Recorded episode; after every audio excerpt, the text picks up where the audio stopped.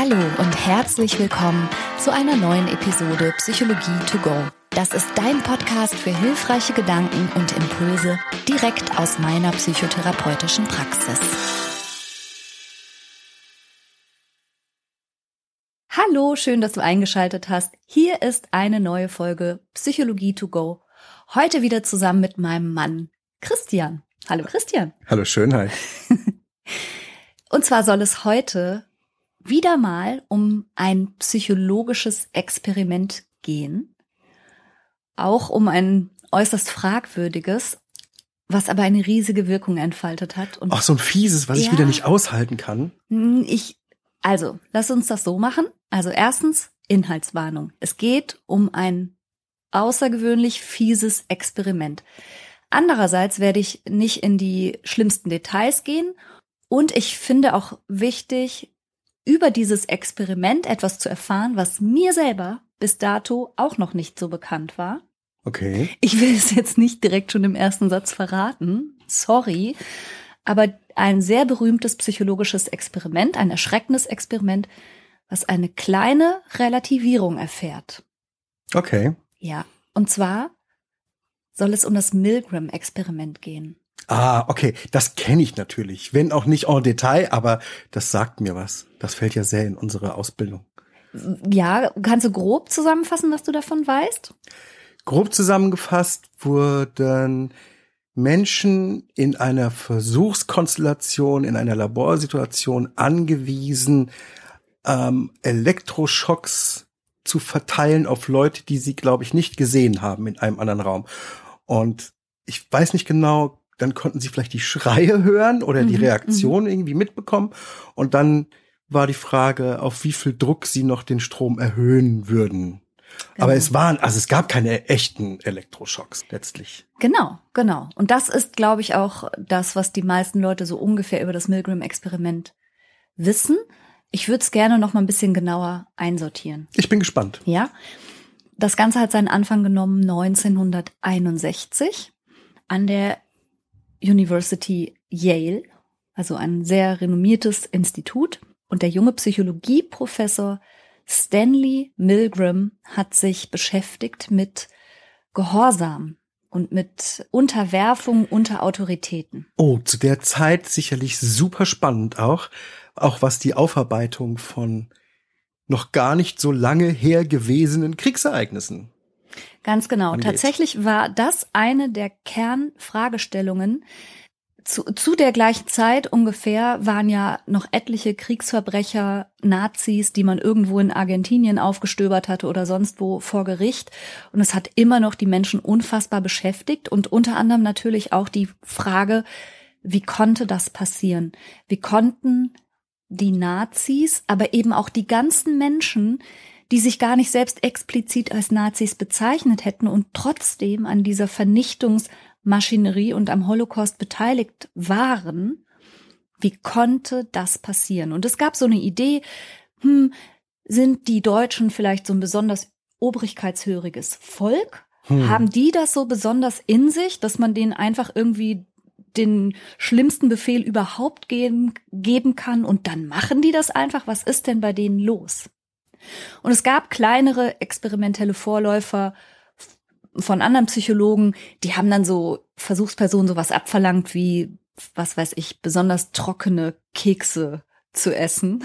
Ja, das finde ich aber auch schon Horror. Naja, zwölf trockene Kekse sollten sie essen. Und erstaunlicherweise haben das viele Leute gemacht, einfach nur, weil man es ihnen gesagt hat. Das waren so harmlose Vorläufer, auf die jetzt Stanley Milgram seine Idee gesetzt hat. Und ich erzähle dir kurz den Versuchsaufbau. Mhm.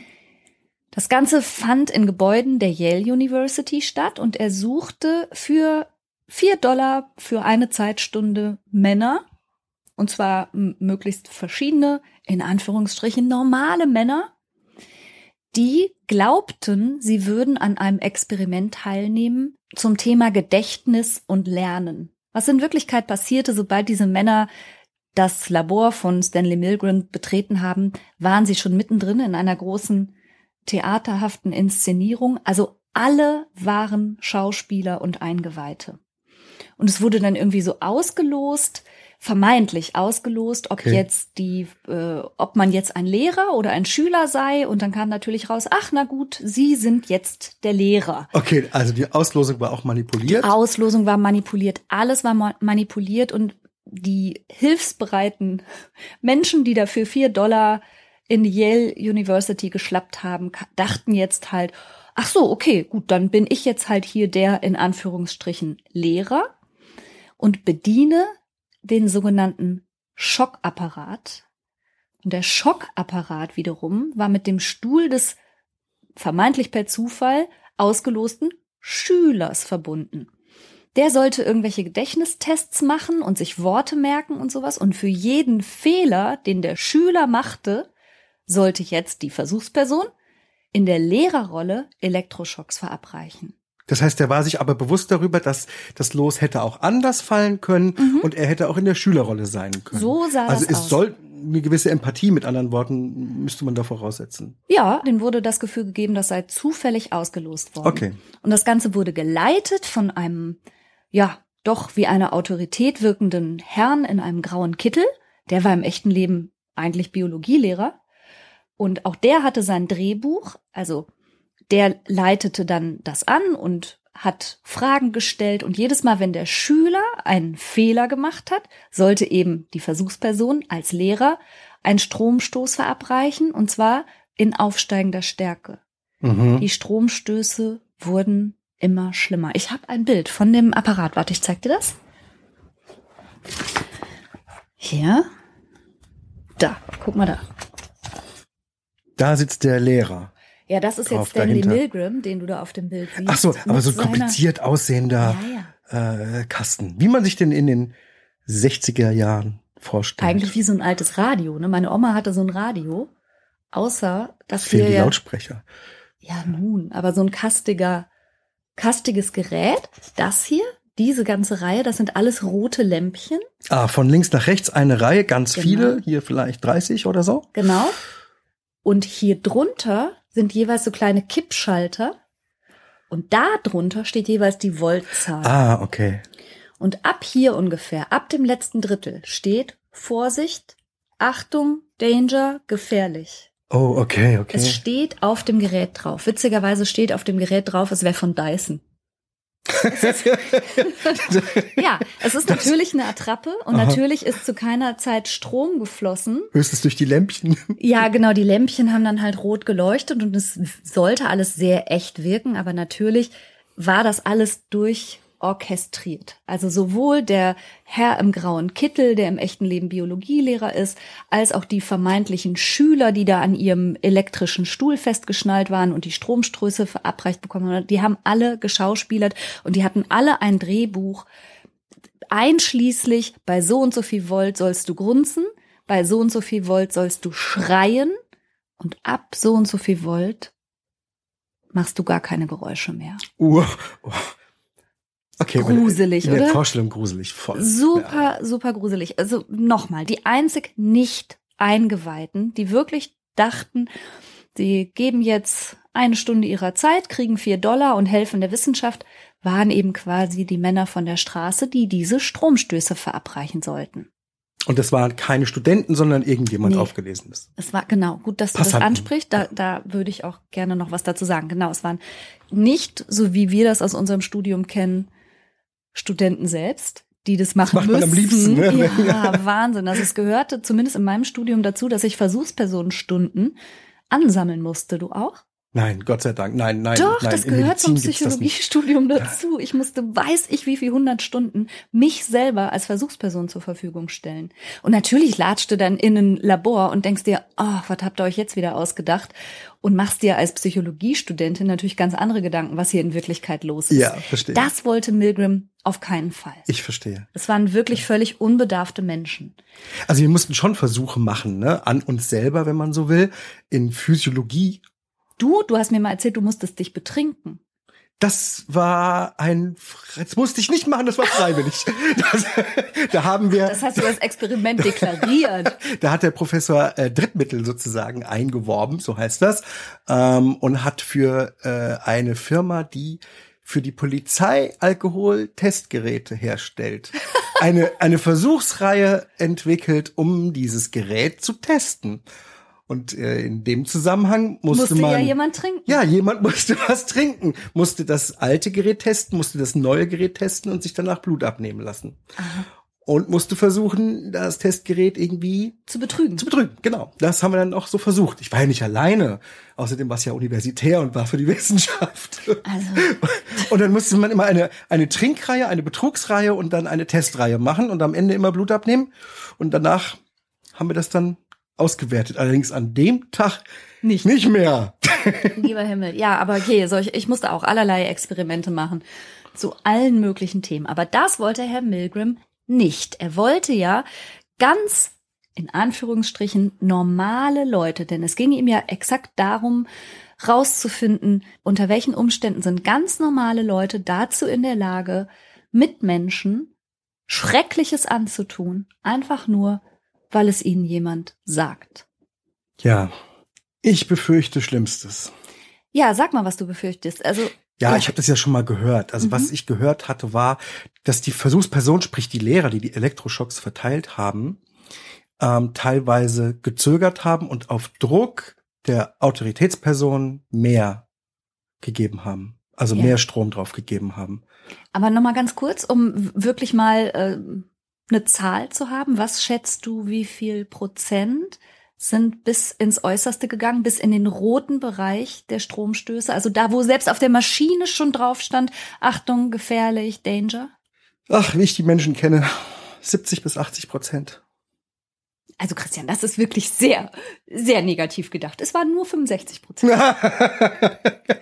Nee, tatsächlich hat Milgram, also das, das ist schon krass. Milgram hat vorher über 40 Kollegen gefragt. Und ich gendere das nicht, das werden wirklich nur männliche Kollegen gewesen sein im universitären Kontext dieser Zeit.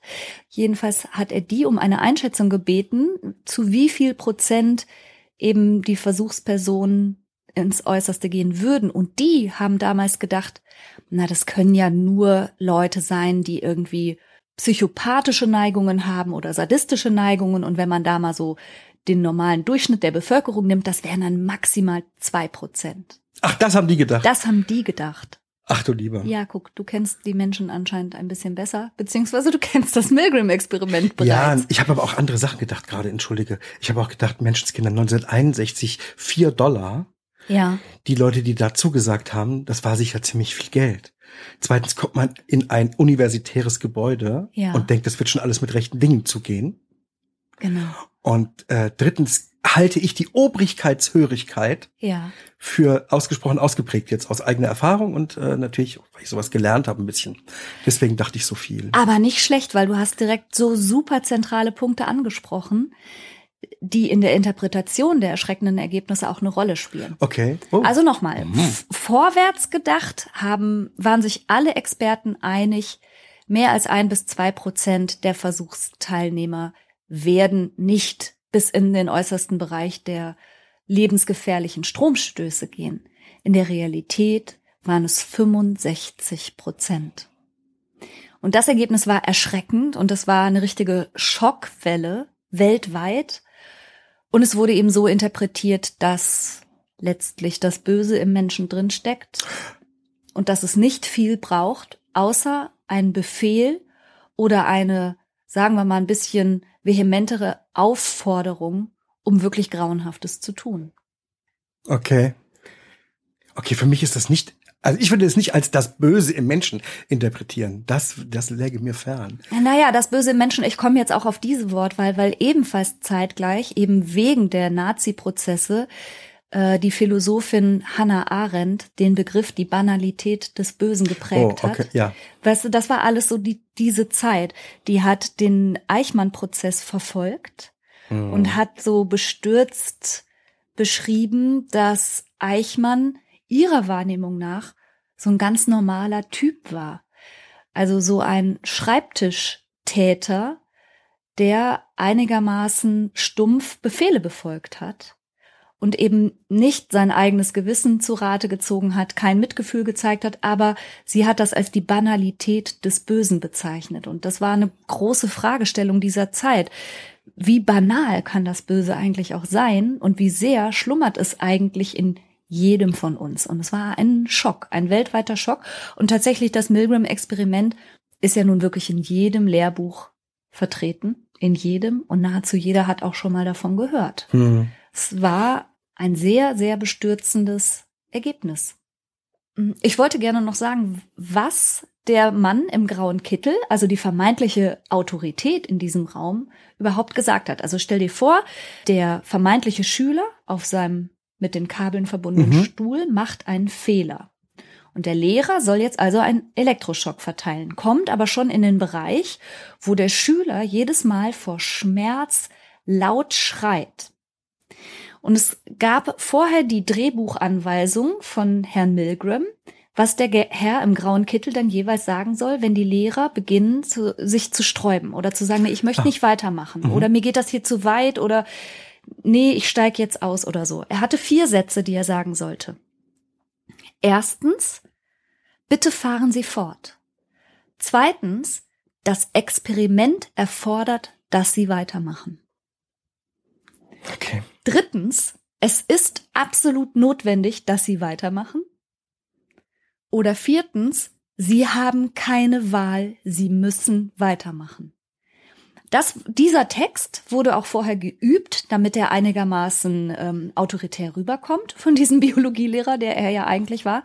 Und was glaubst du, welcher dieser Sätze hat im Nachhinein am meisten Wirkung entfaltet? Denn da gab's Nuancen.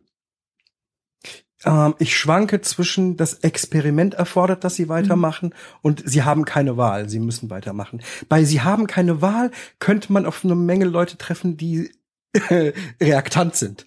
Genau so war es. Ey, du bist echt ein guter Psychiater. Okay. Der Satz war sowas wie ein Abbruchgarant.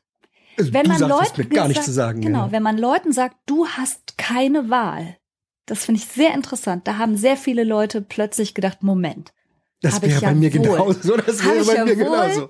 Ja. Ne? Und das war ein Punkt, an dem viele. Leute abgebrochen haben.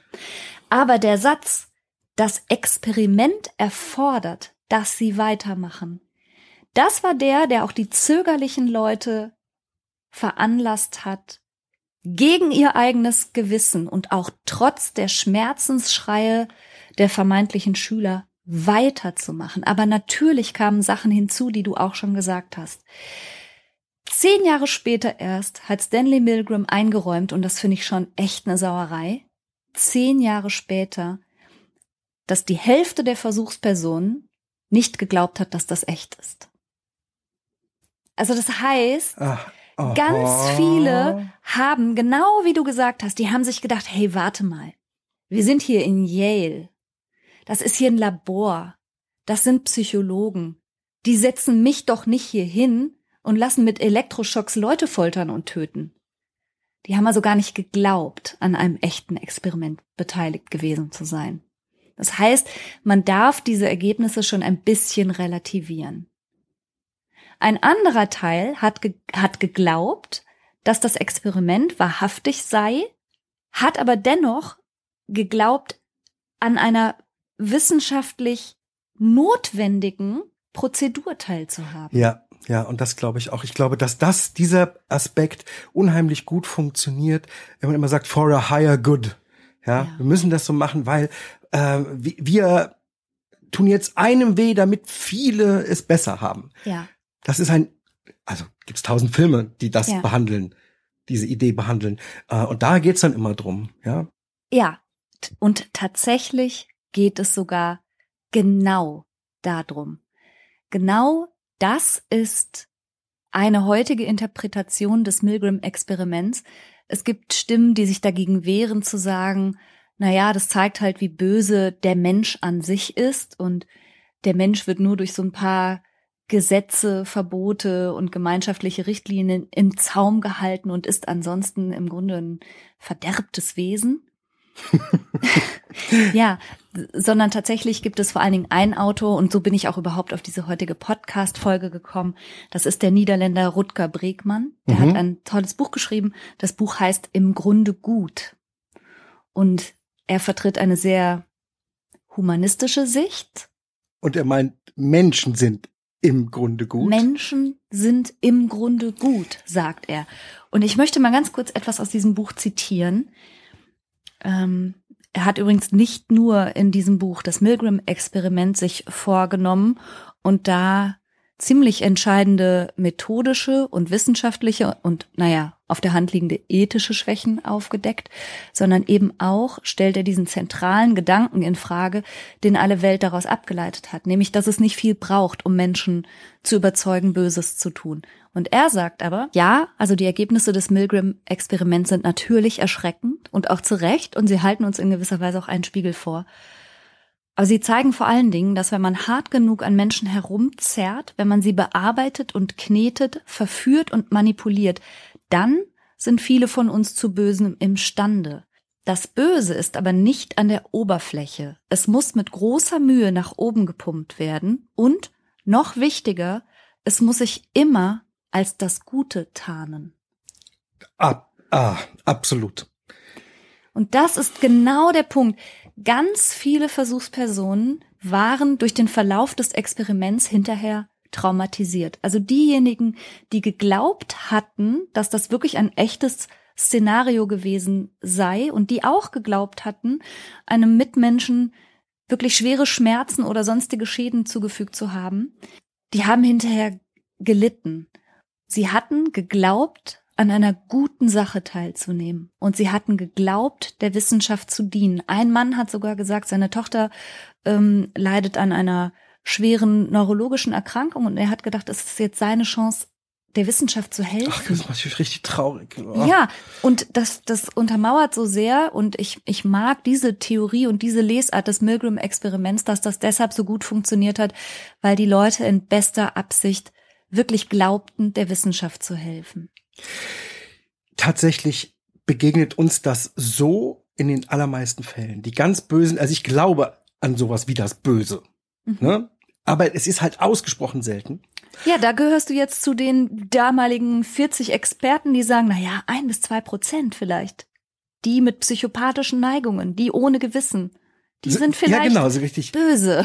Ja, und ja, und vielleicht ist das auch so. Vielleicht ist es sogar noch weniger als ein Prozent. Das kann ich ja. gar nicht genau sagen aber zu Bösen imstande, mhm. for a higher good, für was Besseres, ja. sind eben viele. Und ähm, ohne jetzt näher drauf eingehen zu wollen, kannst dir die Regeln von Kriegspropaganda angucken. So geht es immer, so macht man das. Es geht immer darum, sich selber zum Opfer zu machen, die anderen zum Bösen zu erklären. Damit, also du kannst ein, du kannst ein, ein ein, ein Volk gar nicht hinter dich bringen oder Mitstreiter hinter dich bringen, wenn du sagst, wir machen die jetzt fertig zum Spaß. Weil wir böse sind. Ja, lass, das macht voll Fun und da haben wir was, da haben wir was von und dann geht's ja. uns dadurch besser. Sondern du musst denen immer erklären, dass die anderen böse sind, dass du es für was Richtiges machst. Das hat in jedem Krieg bis jetzt so funktioniert, so funktioniert. Diese Art von Propaganda, so interessanterweise funktioniert es in kleinen Dingen, auch immer in der Politik. Und das entspricht dem Naturell von Menschen. Und so funktioniert auch unser Narrativum, also unsere, unser Geschichten erzählen, dass man Gutes tut. Man, und auf der richtigen Seite steht. Ja. Mit dem, was man tut. Und das hat Milgram halt geschafft. Und übrigens weißt du, was er nicht gemacht hat, weil du hattest ja gesagt, ob das Studenten waren oder ob das äh, irgendwelche Leute von der Straße waren. Und tatsächlich, das finde ich auch so eine Sauerei. Es gab ja nun mal immerhin, also eine Hälfte hat scheinbar nicht geglaubt, dass das eine echte Situation war, aber die andere Hälfte hat es ja eben schon geglaubt.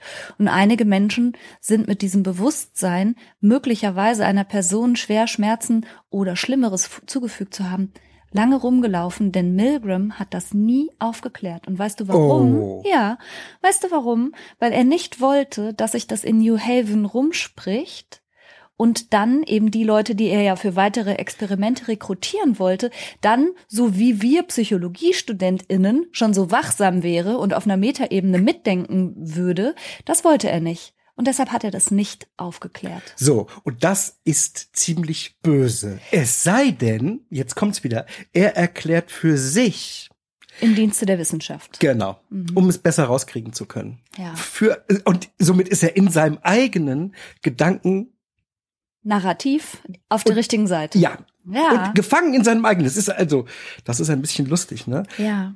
Wahnsinn, ne? Er versucht etwas, was nicht geht. Er versucht etwas zu erforschen Wofür er unbedarfte Leute braucht. Und selber ist er dem, selber erliegt er dem zu erforschenden Problem. Er ist böse. Tja, ja.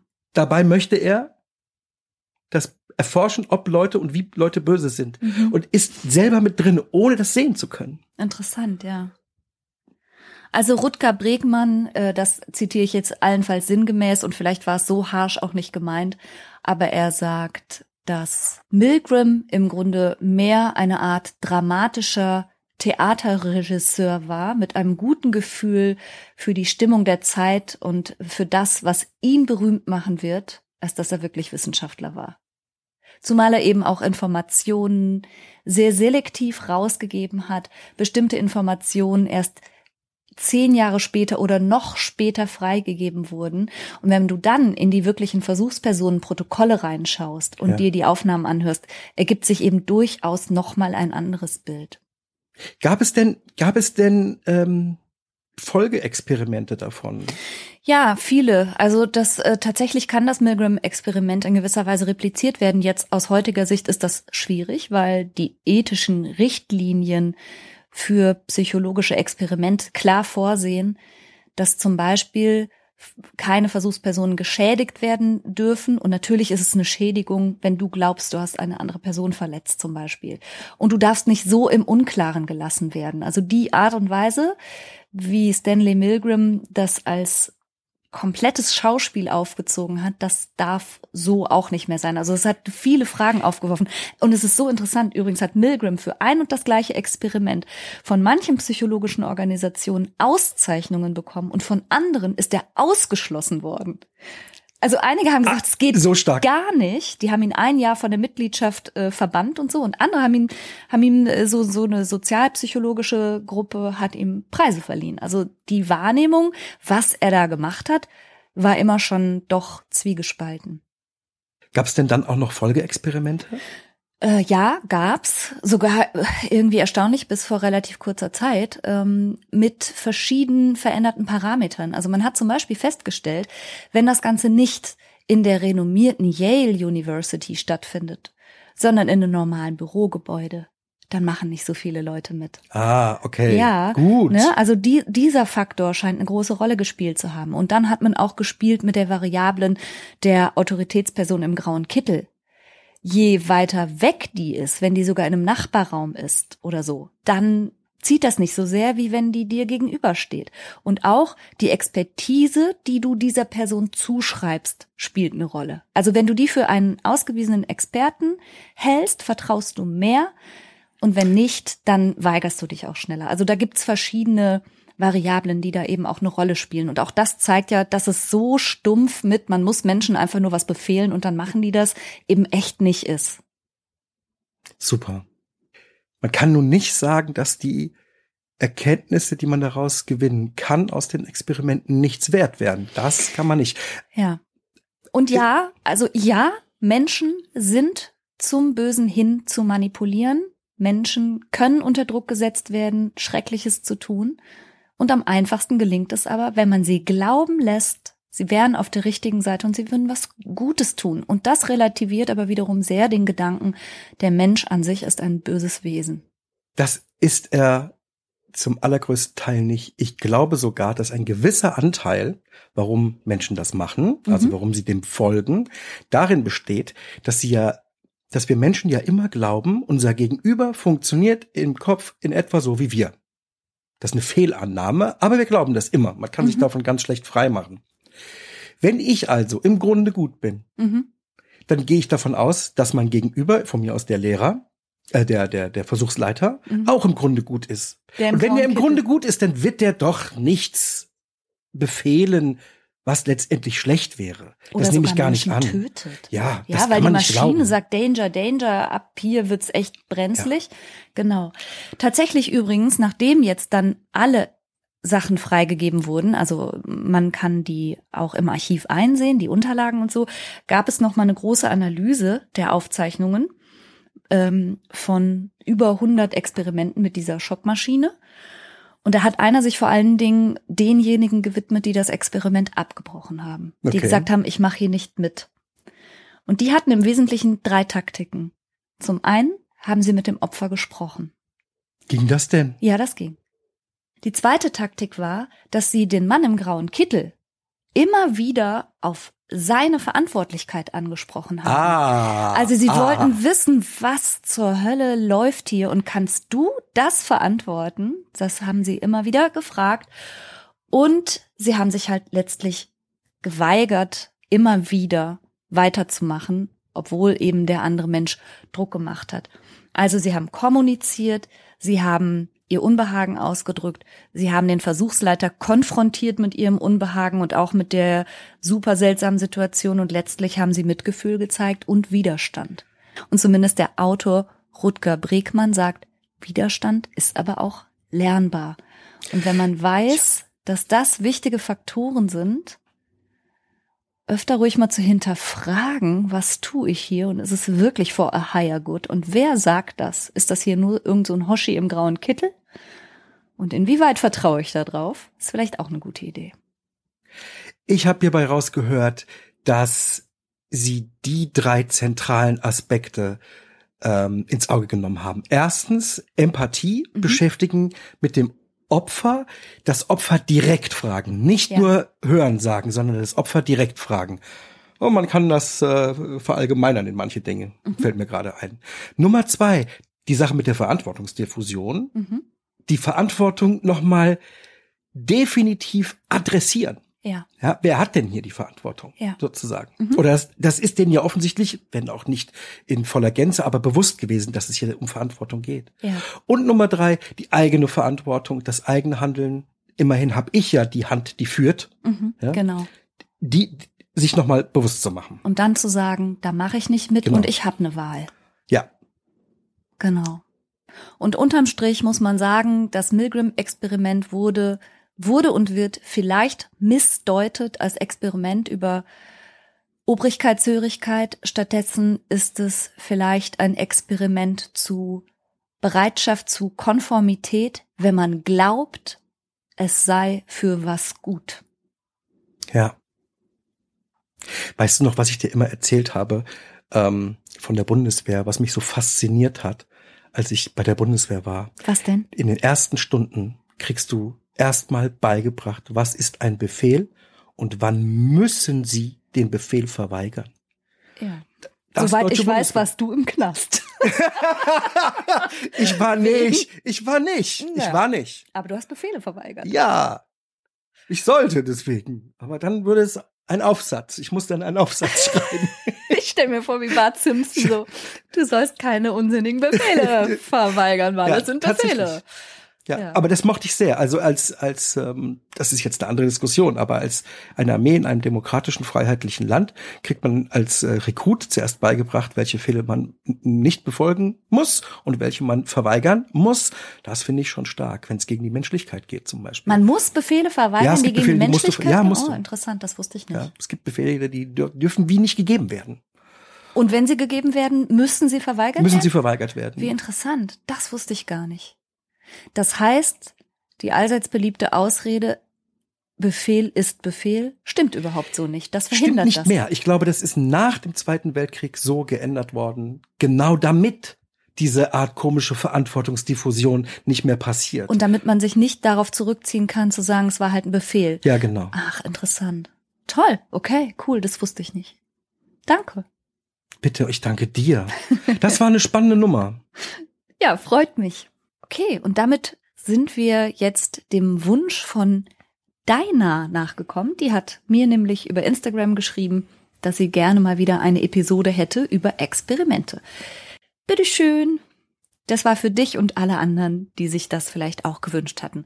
Und übrigens, gerne könnt ihr Themenwünsche entweder über Instagram schreiben oder auch per E-Mail. Wir lesen das, wir schaffen es nur nicht zu antworten. Aber wir greifen es gerne auf. Und auf Instagram heiße ich übrigens Franka-Ceruti-Psychologie. Da erreicht ihr mich. Was wir von heute mitnehmen, der wichtige Rat, bleibt empathisch, fragt bei den Betroffenen nach und vertraut nicht jeder Autorität über euch. Und vielleicht sind Menschen ja gar nicht von Grund auf böse, sondern im, im Grunde, Grunde, gut. gut. Danke fürs Zuhören und bis nächste Woche. Tschüss. Tschüss.